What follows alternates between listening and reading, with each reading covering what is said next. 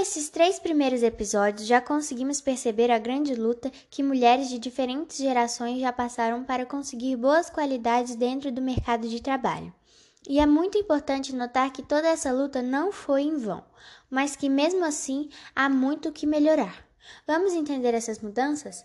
Bom, nas últimas décadas do século XX, presenciamos um dos fatores mais marcantes na sociedade brasileira, que foi a inserção cada vez mais crescente da mulher no campo de trabalho, o que explica pela combinação de fatores econômicos, culturais e sociais. No Brasil, as mulheres estão cada vez mais presentes dentro do mercado de trabalho por dois grandes fatores: a queda da taxa de fecundidade e o aumento do nível de instrução à população feminina. Esses fatores vêm acompanhando passo a passo a crescente inserção da mulher no mercado e a elevação da sua renda. No mercado de trabalho, ainda há uma desigualdade no que se refere aos diferentes gêneros.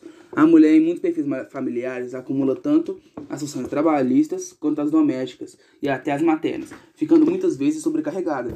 A tarefa destinada ao cuidado da casa, dos filhos e familiares, desenvolvida pelas mulheres, é conhecida como segunda tarefa. É um trabalho que está totalmente desvalorizado, pois o esforço nele aplicado não se vê recompensado nem economicamente nem nível pessoal diferentemente de primeira tarefa, que é desenvolvida em âmbito profissional, na sua jornada de trabalho empresarial, que trazem os direitos e certos prestígios a favor da mulher.